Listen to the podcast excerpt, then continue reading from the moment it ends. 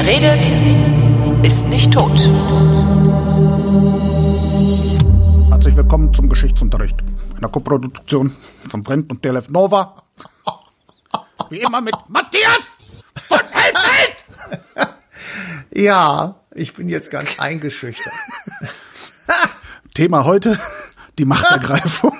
Ja, da muss ich gleich reingrätschen. Ja. Ja? Ja? Das heißt nicht Machtergreifung. Oh, Verzeihung.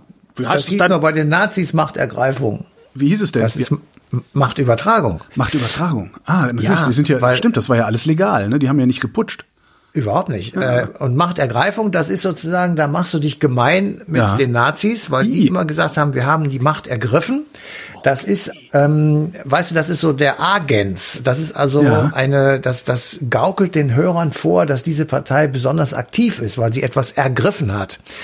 Ähm, dass ihr das in den Schoß gefallen ist und es überhaupt keine Notwendigkeit gegeben hat, ihr nun ausgerechnet oder Hitler ausgerechnet äh, die Macht sozusagen zu übertragen, das wird damit überspielt, weil nämlich als ähm, der 30. Januar 1933 kam, war der Stern der NSDAP schon in einem starken Sinkflug begriffen. Hitler hatte Depressionen, weil das nicht funktioniert hat bis dahin.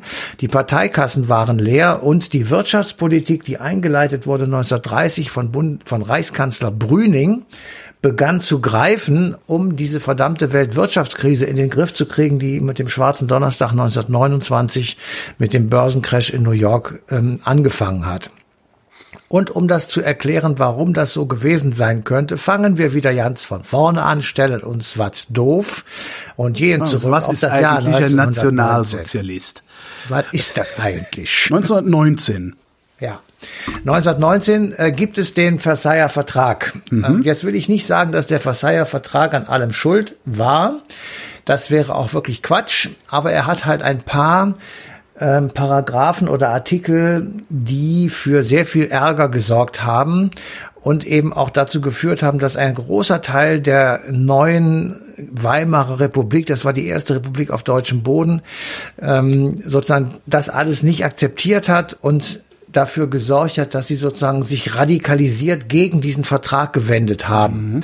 Und wenn du jetzt überlegst, dass du gleichzeitig nach dem Krieg 1919 äh, massive wirtschaftliche Schwierigkeiten hast, dass du Reparationen leisten musst, dass du als der Böse in der Welt dargestellt wirst, weil du die Alleinschuld an diesem Ersten Weltkrieg in dem Vertrag von Versailles zugeschrieben bekommst, obwohl du selbst weißt, dass das nicht so war und auch heute nicht so ist. Es ist auch tatsächlich nicht so. Also es Ist wirklich nicht so gewesen, das wollte ich damit sagen, genau. Ähm, insofern äh, gab dieser Ver- Versailler Vertrag natürlich schon sehr viel Raum für Radikalisierung, was sich dann ausdrückte in Freikorps, in radikalen Parteien von rechts bis links, in politischen Morden, ähm, die, wo du einfach gesagt hast, da kommen Soldaten von der Front zurück, die der Meinung gewesen sind, wir haben diesen Krieg gar nicht verloren. Das war das, was man als Durchstoßlegende bezeichnet hat, also die Idee oder die Mehr, dass vor allem die Juden und die Sozialdemokraten in der Heimat von hinten den Soldaten, die an der Westfront im Graben gelegen haben und gekämpft haben, den Dolch in den Rücken gestoßen haben, weil sie sie nicht genug unterstützt haben, weil sie Kriegskredite nicht bewilligt haben oder weil sie dagegen gestimmt haben und so weiter. Also all diese äh, Fantasien kursierten ja in der Zeit. Dabei gaben sie doch alle Gold für Eisen. Äh, Ja, das war noch ein bisschen vorher, aber ist egal. Ähm, War das vorher? Das war gegen Napoleon. Ach, also Gold, also ich- 100 Jahre vorher. Ich dachte, das war Aber- Erster Weltkrieg gewesen. Guck an, siehst du? Nee, Gold gab ich für Eisen. Äh, Das ist, äh, das waren die eisernen Eheringe, die Genau. du bekamst, wenn du deinen goldenen Ehering abgegeben hast. Da war die Eingravur Gold gab ich für Eisen 1814. Egal. Ähm, Nee, wieder was gelernt. Finde ich wichtig. ja, also die, ähm, die, also ich sag mal so, die Gesellschaft der Weimarer Republik und natürlich auch damit die Politik hatte oder hatten von Anfang an einen massiven Ballast äh, mit sich herumzuschleppen, der im Übrigen kulminiert ist vor 100 Jahren, 1923 nämlich, in einem Jahr, in dem wegen eher kleinerer Vergehen äh, bei den Reparationsleistungen durch Deutschland an Frankreich das Ruhrgebiet besetzt wurde von Franzosen und Belgiern, die dafür gesorgt haben, dass dann im Ruhrgebiet das abtransportiert werden konnte, was man in den Reparationsleistungen durchgesetzt hatte im Vertrag. Das wiederum führte zu einem Generalstreik und dieser Generalstreik ähm, sorgte dafür, dass die Menschen keine Arbeit und kein Geld hatten und die Unternehmen keine Gewinne. Und dann hat die Regierung äh, Kuno in diesem Falle 1923 gesagt, wisst ihr was, Leute, kein Problem, wir übernehmen das. Kannst du dir ja vorstellen, wenn du sagst, wir übernehmen sowohl die Gehälter für die Arbeiter oder das, den Lohn Geld für die Arbeiter als auch die Gewinnausfälle, ja, da musste ordentlich Kohle im Rücken haben. Und das bedeutete 1923, da die Kohle nicht vorhanden war, dass man die Druckerpresse angeschmissen hat und daraus wurde eine Hyperinflation. Damit wir uns das richtig vorstellen können, im November 1923, kurz vor dem Ende des sogenannten Ruhrkampfes, also des Generalstreiks und ähm, des passiven Widerstands der Bevölkerung gegen Fran Frankreich, kostete ein amerikanischer Dollar 4,2 Billionen Reichsmark.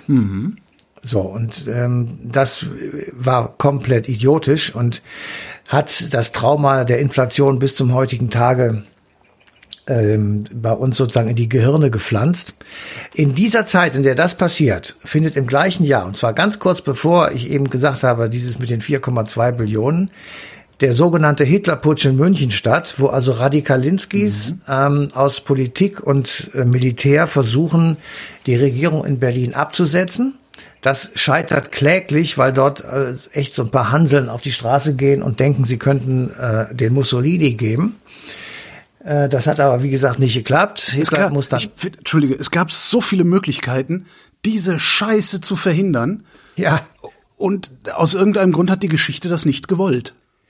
ja, pass auf. Als das hätte es nicht sollen sein. Weißt Ja, du? das ist aber, ja, das stimmt. aber da ich, ich darf, ich darf darauf hinweisen. Ähm, äh, Geschichtsbetrachtung mit Popcorn und Bier in Ja. der Hand ist immer schwierig. Lass mich. ja, also das ist tatsächlich so. Natürlich kann man sagen, ich hätte ihn einfach abgeknallt. Wäre die Ja, Sache oder erledigt. Knast gelassen oder das Wahlrecht Ja, entzogen. oder wäre ja wieder rausgekommen. ne? Ja, ja. ja. Also ich sage nur, der Hitlerputsch ist eben in diesem Jahr 1923 auch noch da und dann kommt ein neuer Reichskanzler, nämlich äh, Gustav Stresemann und der sagt, wir müssen das jetzt aufhören. Wir müssen A, den Generalstreik aufhören, wir müssen den passiven Widerstand beenden und wir müssen die Inflation stoppen. Und er stellt die Währung um, er macht eine Reform und stellt sie als Sicherheit auf den Boden und die Immobilien. Das heißt, im Grunde genommen beleiht die neue Währung jede einzelne Immobilie, die auf deutschem Boden steht. Damit hat jeder auf einmal Rentenmark. Schulden Ja. äh, auf seiner Immobilie, also Rentenmarkt. Damit stabilisiert er das Ganze und schafft tatsächlich den Beginn einer Phase, die man dann später als die Golden Twenties bezeichnet, also wo es ökonomisch besser wird, wo eine Kunst- und Kulturlandschaft aufblüht, wo eine liberale Gesellschaft sich durchsetzt, wo es ein Vertrauen auf eine bessere Welt nach dem Ersten Weltkrieg gibt, wo sich ähm, Bilder von tanzenden und fröhlichen Menschen aus Berlin und anderen größeren Städten ähm, durchsetzen. Das gaukelt vor, es ist in ganz Deutschland so, was natürlich nicht der Fall war. Das war nur in den Metropolen so. Auf dem Land war nach wie vor tiefste Armut und von ausschweifendem Leben oder freizügiger Kultur oder Avantgarden, Literatur, Malerei und Architektur war nichts zu spüren. So, Ähm, und du sagtest gerade, also die Rentenmark, ich weiß, nicht, wir hatten, hatten wir ja kürzlich erst in der Sendung, auch haben wir da eigentlich gesagt, dass das ökonomisch komplett völlig Völliger un, Unfug. völliger Unfug war Völlig und einfach nur einen psychologischen Effekt hatte. Ja, das finde ich das, das, ist alles. absolut Währung faszinierend ist alles daran, ja. Psycho, weil du du kannst das ja nicht realisieren. Also du kannst ja nicht mit einem 1000 Euro äh, 1000 Reichsmarkschein hingehen und sagen, ich hätte jetzt gerne ein Stückchen in Brandenburg. Das geht ja nicht. Genau. So, das heißt, der, das war Quatsch. Aber die Leute haben dran geglaubt und sind Super. eben dann nicht zur Bank gerannt, haben ihr Geld geholt, sondern haben es da gelassen und haben einfach wieder konsumiert und haben einfach Kohle in Umlauf gebracht. Gleichzeitig wurden die Reparationslasten im Dorfplan, der war 1924 geändert oder verringert und an die Möglichkeiten der Wirtschaft angepasst. Also es gab so ein paar Dinge auch von außen, die das Ganze sozusagen ähm, verbessert haben. Und in diese in diese Zeit hinein, also ähm, ich sag mal, wir sind jetzt so 25, 26, 27. Äh, in diese Zeit hinein finden wir in Amerika einen unglaublichen Wirtschaftsboom, weil die Amerikaner die Reparationsleistungen über Umwege zurückbekommen. Also das heißt, sie haben Geld in den Ersten Weltkrieg hineingepumpt in Form von Krediten an die Alliierten. Die wiederum bekommen Reparationsleistungen von Deutschland und können dann ihre Schulden in Amerika zurückzahlen. Und dieses Geld wird investiert in die Umstellung der Kriegs auf die, auf die normale Wirtschaft.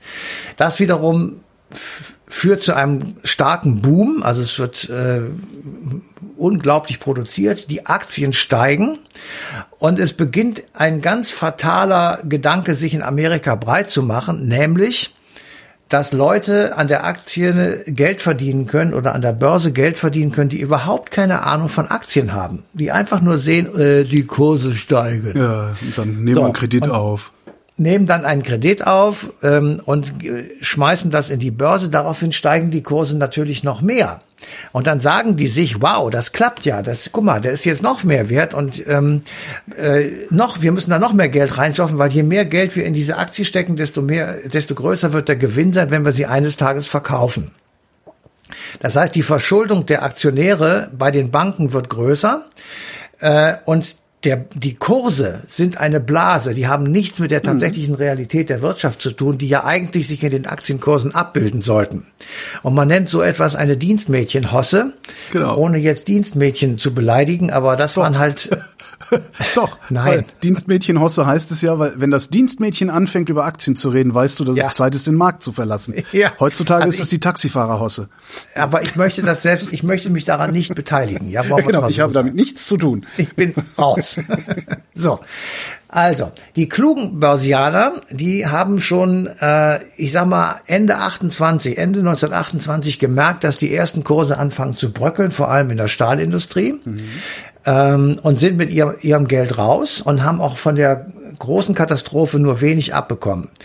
Äh, die anderen, die Neulinge, die haben sich immer noch besoffen an den steigenden Kursen und haben eben nicht gemerkt, dass äh, in einzelnen Branchen, die aber eben sehr wichtig sind, schon die Kurse rückläufig waren. Mhm. Dann kam äh, im Oktober 1929 kam es zu leicht bröckelnden Kursen. Leicht. Also es waren, man konnte zum ersten Mal so über ein paar Tage sehen, ah, die Kurse gehen zurück.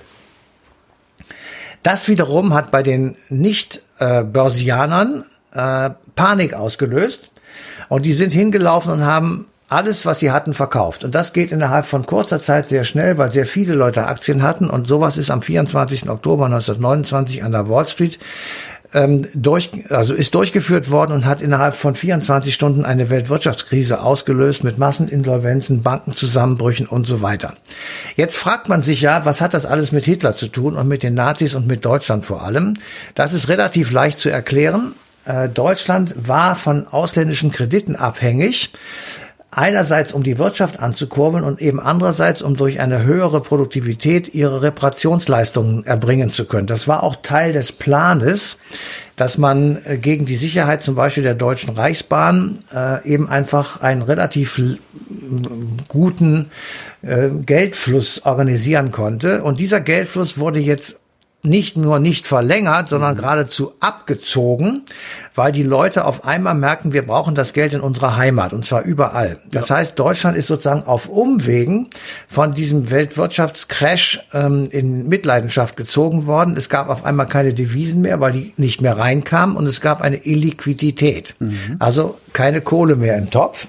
Und damit begann innerhalb ganz, ganz kurzer Zeit, innerhalb von ein paar Tagen, eine Massenarbeitslosigkeit, die äh, durch Insolvenzen natürlich zustande gekommen ist und das wiederum belastete die öffentlichen Haushalte, die dann auf einmal auch pleite waren. Ähm, so, und jetzt steuert die Regierung dagegen und macht eine Deflationspolitik, eine total radikale Kürzung öffentlicher Ausgaben. Dadurch steigt die Massenarbeitslosigkeit noch mehr. Aber sie verringert natürlich den Schuldenstand der öffentlichen Hände und das merkt man aber erst Jahre später, dass das letztendlich ein relativ erfolgreicher Weg gewesen ist, auf dem dann auch die Nazis haben aufbauen können. Ähm, also, die Menschen erleben die Katastrophe in ihrem eigenen Leben. Sie sehen, sie haben keine Arbeit mehr, sie haben kein Geld, ähm, die Preise explodieren, es kommt erneut zu einer hohen Inflation und sie wissen es oder sie haben die, die Befürchtung, dass es eben keine, ähm, keinen Ausweg gibt mit den Parteien, die sie bisher gewählt haben. So ein Vergleich. Im Mai 1928 gibt es Reichstagwahlen, die NSD, also vor der Wirtschaftskrise. Die NSDAP bekommt 2,6 Prozent und 12 Mandate. Im September 1930, also ein Jahr nach dem Börsencrash, bekommt die äh, NSDAP 18,3 Prozent und 107 Mandate. Mhm. Dann beginnt diese unglaubliche Arbeitslosigkeit, die eben durch die Deflationspolitik noch ordentlich ange, äh, angetriggert worden ist. Und im Juli 1932 bekommt die NSDAP 37,4 Prozent und 230 Mandate. So. Jetzt machen wir die Augen zu und befinden uns im Sommer 1932. Das ist der Höhepunkt ähm, der Wahlergebnisse der NSDAP. Mhm. Hitler hatte im direkten Schlagabtausch die Präsidentenwahl gegen Hindenburg verloren, hatte zwar im zweiten Wahlgang, also im ersten war noch Thälmann dabei von der KPD, hatte im zweiten Wahlgang zwar Stimmen gewonnen, aber Hindenburg hat mehr gewonnen. Das heißt, die Bevölkerung war, was die Personen angeht, lieber auf Seiten dieses erzkonservativen ähm, alten Generals, der irgendwie fast an die 90 war und hat Hitler zwar auch gewählt und stark gewählt, aber eben nicht so stark wie diesen konservativen Knochen. Aha. Im Sommer 1932 ist der Höhepunkt der Arbeitslosigkeit und danach beginnt es allmählich zu greifen, dass die ähm, ich sag mal, die, die ähm, Maßnahmen der Regierung äh, hinsichtlich Arbeitslosigkeit wirken, dass es mhm. allmählich zu einem Rückgang der Inflation kommt, dass äh, Firmen wieder aufmachen, dass es wieder Arbeit gibt, ähm, dass äh, öffentliche Projekte wieder gemacht werden und dass es also ganz allmählich so ein bisschen Licht am Horizont ist. Ja, die Erwartungen werden besser und dann wird's auch besser. Ja. Die, genau, es ist sehr viel Psychologie dabei, ja. aber das war eben so. So, jetzt ist aber das Problem, dass im Jahr 1932, im Juli, der Kanzler, der alte und der neue, nämlich äh, Papen war. Und Papen war auch ein sehr konservativer Mensch, dessen Politik aber gescheitert ist, weil er keine, ich sag mal, eigene Mehrheit im, im Parlament ähm, organisieren konnte, weil er halt immer gegen 230 Nazis ankämpfte, die da schon in Uniform saßen. Also so eine richtige braune Horde da im Parlament saß mit 230 Mandaten sehr stark. Das heißt, im November 32, also ein paar Monate nach der ersten Reichstagswahl 32 war seine Mehrheit dahin. Es wurde ein Misstrauensantrag gestellt. Er musste zurücktreten. Es gab Neuwahlen. Die waren im November 1932.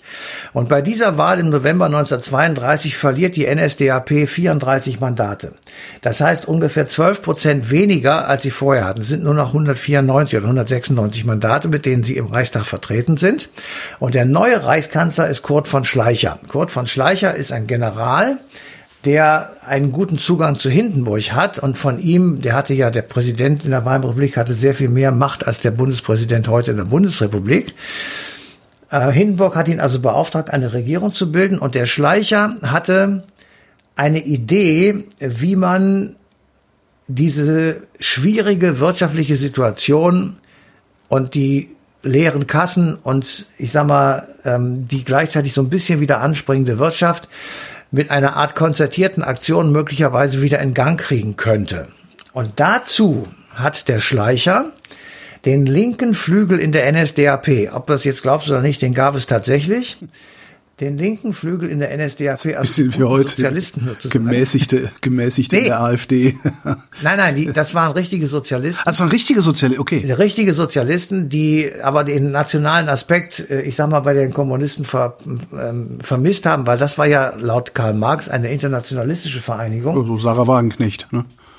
Ja, und insofern äh, war das ihre Heimat nicht, aber die Nazis waren ja sozialistisch und national, mhm. jedenfalls vom Namen her.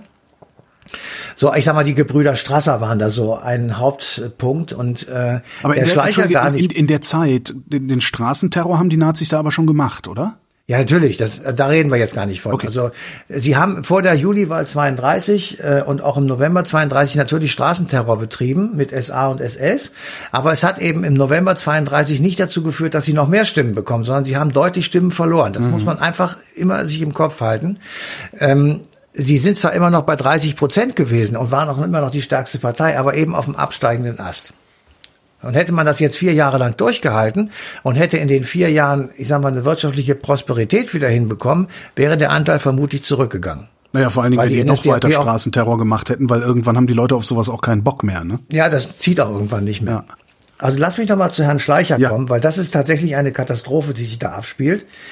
Dieser Schleicher geht also auf die linken NSDAP-Leute zu und involviert sie in seinen Plan. Und die sagen das gar nicht so dumm.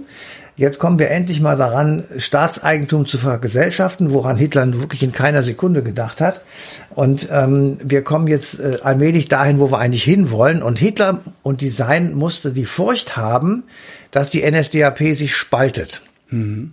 Das ist das eine Problem, das die Ende 32 hatten. Das zweite Problem war, die haben nicht nur den Präsidentschaftswahlkampf finanzieren müssen, sondern eben auch die äh, Reichstagswahlen. Das heißt, die Parteikasse war leer und Hitler hatte überdies tatsächlich eine Depression. Also Hitler war nicht gut drauf, um es mal vorsichtig ja. zu sagen.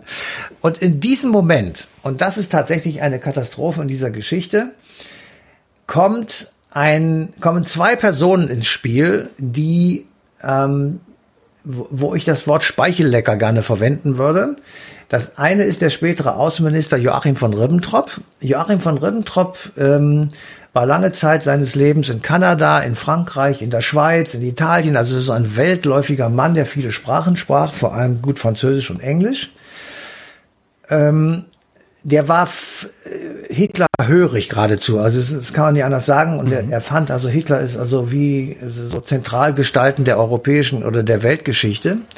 Und äh, jener Joachim von Ribbentrop fand Gefallen an der Erbin des Sektimperiums Henkel. Und äh, dieses, dieser Gefallen endet in einer Hochzeit Aha. und in einer gleichzeitigen in, im gleichzeitigen Ankauf des Adelstitels.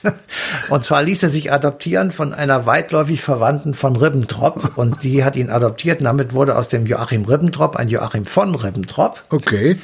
Und mit dem Geld, äh, das er aus dem Verkauf der Sektpullen in Deutschland und anderswo und noch ein paar Schnäpsen und ein paar Whiskys und so weiter äh, verdient hat, hat er sich eine Villa in Dahlem gekauft, in Berlin-Dahlem. Und er sagt am Anfang des Jahres 1933, ähm, wir könnten doch in unserer Villa in Dahlem äh, so eine Art äh, Zentrum aufmachen, und dort äh, mit den entscheidenden Politikern jener Jahre darüber verhandeln, wie man Hitler doch noch in Amt und Würden, nämlich auf den Reichskanzlerstuhl bekommt. Zum Hintergrund, am 5. Januar 1933 findet in Köln, hier direkt bei mir um die Ecke, äh, diese Unterredung im Privathaus des Bankiers von Schröder statt, der von Papen, Hitler, einige Industrielle und eben sich selber ähm, einlädt und sie unterzeichnen am Schluss ein Papier, in dem Hitler sich zu bestimmten wirtschaftspolitischen Dingen verpflichtet und sagt, wenn er an der Macht ist, dann würde dies und jenes alles passieren. Und die Wirtschaftsbosse helfen ihm aus der finanziellen Patsche heraus und sagen, okay, dafür geben wir dir hier, ich weiß jetzt nicht genau, eine Million Reichsmark. Ja. Gut. Und dann fährt er wieder nach Berlin zurück, sitzt in der Villa von Dahlem. Die Frau von Herrn Ribbentrop äh, macht Schnittchen und kocht Kaffee und stellt jede Menge Schnaps bereit. Ähm, und es beginnt dort ein reger, ich sag mal, Besuchsverkehr hin und her zwischen Reichspräsidentenamt und der Villa in Dahlem. Und das kann man alles wunderschön nachlesen im Tagebuch von Josef Goebbels, der auch dabei war. Und es kommt eine zweite äh, Person ins Spiel, nämlich der, wie es dann spöttisch später hieß, in der Verfassung nicht vorgesehene Sohn des Reichspräsidenten. Was? Ähm, okay. Der, der Paul von Hindenburg hatte einen Sohn, der hieß Oskar. Und Oskar spielte jetzt den reitenden Boten zwischen, ich sag mal, den Verschwörern in der Villa Ribbentrop und dem Reichspräsidentenamt bei seinem Vater. Aha. Und der hat seinem Vater offenbar unentwegt eingeflüstert, man könne nun an Hitler nicht mehr vorbeikommen. Und der alte Hindenburg hat gesagt, diesen ersten Weltkriegsgefreiten werde ich auf keinen Fall ernennen, der kann mich mal kreuzweise. Ja. Und hat weiter tapfer zu Kurt von Schleicher gehalten. Und Kurt von Schleicher, und das ist eben das Dritte, was zu dieser Zeit auch passiert ist, versucht wirklich strampelnd und händeringend im Parlament eine Mehrheit für seinen Plan, die Wirtschaft zu sanieren, ähm, also zu einer Art konzertierten Aktion, kann man wohl sagen, mhm. ähm, zusammenzukriegen er scheitert jeweils knapp. Also er kriegt es nicht richtig hin und irgendwann Ende Januar geht er zum äh, Reichspräsidenten, zum alten Hindenburg und sagt, hör mal zu, mein Freund, das hat hier keinen Sinn. Ich muss zurücktreten, weil ich kriege einfach keine Mehrheit zusammen. Ich kann das, was ich machen will und was ich richtig finde, ähm, kann ich nicht durchsetzen und kann einfach, äh, ja, bin gescheitert. Ja. So muss man das wohl sagen. Und in dem Moment, in dem das klar wird, beginnen im, in der Villa Dahlem die Sektkorken zu knallen und äh, Franz von Papen, der auch Hitlerhörig ist, reitet flugseiligen Schenkel zum Reichspräsidenten und erzählt ihm, äh, er habe hier eine Kabinettsliste. Krass. Eines Kabinetts Hitler. Und dort seien nur zwei oder drei Nazis drin, nämlich Hitler selber als Reichskanzler, ähm, Göring als Minister ohne Geschäftsbereich und noch ein dritter, den ich jetzt gerade nicht im Kopf habe. Mhm. Ähm, so, die drei sind eingerahmt von lauter konservativen ähm, Ministern, unter anderem eben auch von Franz von Papen, der einen guten Kontakt auch zu Hindenburg hatte. Und der hat dann gesagt, dadurch, dass wir diesen Hitler sozusagen umrahmen, ja, hegen wir ihn ein wir hegen ihn sozusagen ein, ganz genau. Und das hat der Hindenburg irgendwann geglaubt und hat gesagt, okay, dann soll der morgen früh um 10 Uhr hier antanzen, dann mache ich ihn zum Reichskanzler. Weil die werden das alle geglaubt haben, oder? Also es wird ja jetzt nicht irgendwie der geheime Geheimplan gewesen sein, um äh, Hitler an die Macht zu kriegen, dauerhaft. Nein, nein, das haben die geglaubt. Ja, die haben ja. geglaubt, dass so. Und das Interessante ist eben, wenn man jetzt die sogenannte Machtergreifung nicht nur am 30. Januar beendet, sondern wir gucken zwei Monate weiter bis Ende März, dann kann man etwas sehen, was wir heute in einem sehr viel längeren Zeitraum in Russland sehen. Also wie man eine Gesellschaft über Gesetze, Verordnungen und Gewalt mhm. innerhalb relativ kurzer Zeit, also damals waren es zwei, drei Monate, so gleichschaltet, dass der Widerstand im Grunde genommen ausgeschlossen ist. Also ich will mal so ein paar Stichworte sagen. Es wurden sofort, also es hatte, es dauerte ein paar Tage, gesellschaftliche Organisationen verboten oder sehr eingeschränkt, Parteien, Verbände, Jugendgruppen, Gewerkschaften, äh, die wurden entweder aufgelöst oder verboten oder sie wurden, was ganz besonders oft passierte, in NS-Organisationen zwangsweise sozusagen überführt, mhm. mit dem Ziel, ähm, eine Gesellschaft zu formieren, die keinen großen Widerspruch macht, weil sie alle dem gleichen Ziel verpflichtet sind und auf Adolf Hitler eingeschworen werden, weil alle Organisationen, die es damals gab, hatten sozusagen einen Schwur in Anführungsstrichen zu leisten auf den größten Führer aller Zeiten. Und das wiederum konnte man wunderbar steuern, indem man sagte, und wer da nicht drin ist, der fliegt raus. Mhm. Das heißt, alles in Anführungsstrichen Undeutsche, Juden, Sozialdemokraten, Kommunisten, körperlich oder geistig eingeschränkte Menschen, all diese Menschen wurden außer Landes getrieben, verprügelt, in KZs gesteckt und zwar vom ersten Tage an. Mhm. Äh, oder einfach auch umgebracht auf der offenen Straße. Das ist überhaupt kein Problem. Dann äh, war man ganz schnell dabei, ähm, Kunst und Kultur gleichzuschalten und zu sagen, äh, wir bringen das Germanische nach vorne, den arischen Herrenmenschen und alles Verjudete, also von Picasso bis äh, sonst welchen großen Künstler, das wird alles verboten. Ja. Das heißt, es kriegte man gar nicht mehr zu sehen. Ja, also Van Gogh oder Marx oder Lovis Corinth oder solche Leute, die, die gab es einfach nicht mehr in Deutschland. Dafür gab es aber ähm, Bauernmalerei und Kriegsmalerei und Riesenschinken, die also, keine Ahnung, 40 Quadratmeter große Bilder, wo man einfach, ähm, was soll ich sagen, also äh, die Geschichte umgeschrieben, aufgemalt gesehen hat. Oder es gab so Filme wie der Hitlerjunge Quecks, mhm. ähm, wo also die Leute dann im Kino auch noch äh, gleichgeschaltet wurden. So. Und was das, was das zur Folge hat, hier springe ich mal kurz rein. Es gibt ein sehr, sehr äh, interessantes Buch von einem amerikanischen Nachrichtendienstoffizier, Saul K. Padover heißt er.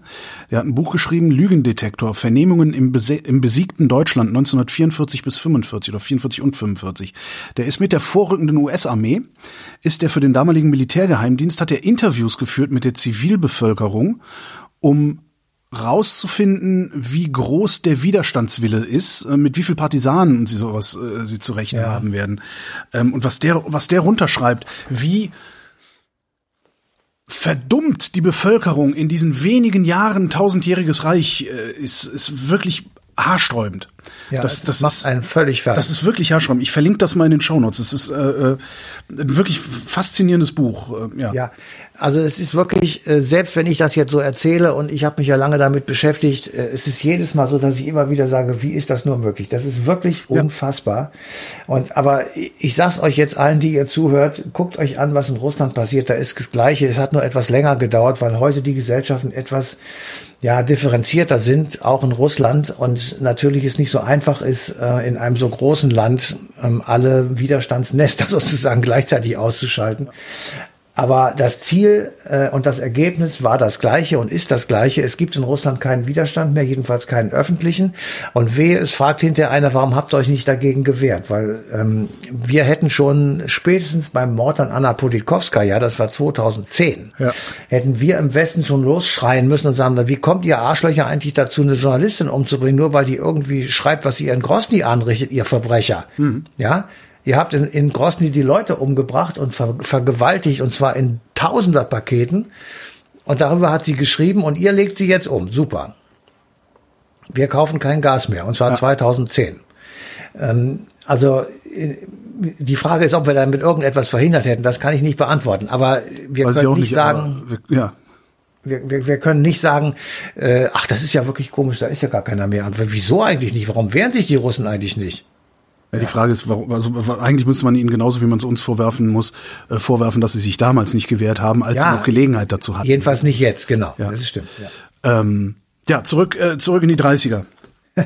Ja, und äh, also wenn du diese Geschichte dann, also diese Machtergreifung, die wirklich eine Machtübertragung war, wie ich eben am Anfang schon gesagt habe, was man jetzt vielleicht auch verstehen kann, und wenn du dann eben siehst, was sozusagen dann Schritt für Schritt passiert und dass du alles nachlesen konntest in meinem Kampf, wo alles genau drin steht, was er dann auch wirklich gemacht hat, ähm, dann ist das Ende ein Ende mit Schrecken und eine derartige Katastrophe, dass ich wirklich es überhaupt mit keinster Faser meines Lebens verstehen kann, dass irgendjemand auf dieser Welt sagen kann, das hat so nicht stattgefunden. Ja.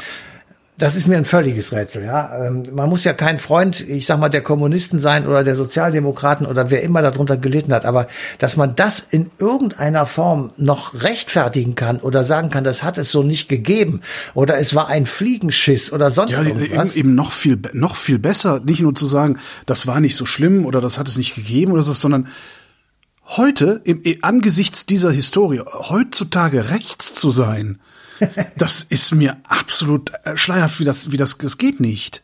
Ja. Also das ist dermaßen schief gegangen, dass ich überhaupt nicht mal ansatzweise verstehen kann, wie man der Meinung sein kann, dass man das vielleicht in einer etwas anderen Form noch mal versuchen könnte. ja. Das, Also das ist das, das ja. ja. Ja, ich bin da auch sprachlos, aber das, wir können das jetzt auch beenden, weil Ja. sonst fange ich an, mich aufzuregen. Dann äh, mache ich noch einen Buchtipp. Ähm, ein Roman aus den 1950er Jahren, der lange verschollen bzw. unbeachtet geblieben ist und gerade wieder aufgelegt wurde. Ich glaube, letztes oder vorletztes Jahr. Ähm, ein, Roman, ein Familienroman über vier Generationen. 1800 irgendwas fängt der an und 1948 hört er auf. Ist von einer ähm, Berliner, glaube ich, Schriftstellerin. Gabriele Tergit heißt sie. Und der Roman heißt Effingers. Und da ist, ja, ist halt die Geschichte der Familie Effinger. Ist eine jüdische Familie, aber eine jüdische Geschichte wird's dann ja erst auch irgendwann äh, Ende der 20er Jahre. Bis dahin ist es eine deutsche Geschichte, so zum Teil Bürgertum, zum Teil also Groß- und Kleinbürgertum und ein aberwitziges, wie ich finde, Stimmungsbild dieser Zeit auch. Ähm, ja, weil Gabriele Tergit hat es halt in den 50ern geschrieben, die war da noch sehr, sehr nah dran. Und ist wohl auch einiges Autobiografische reingeflossen dann auch in das Ding. Matthias von Hellfeld, vielen Dank. Sehr gerne. Und euch vielen Dank für die Aufmerksamkeit. Die passende Ausgabe Eine Stunde History, die läuft dann am 30. Januar 2023 auf DLF Nova.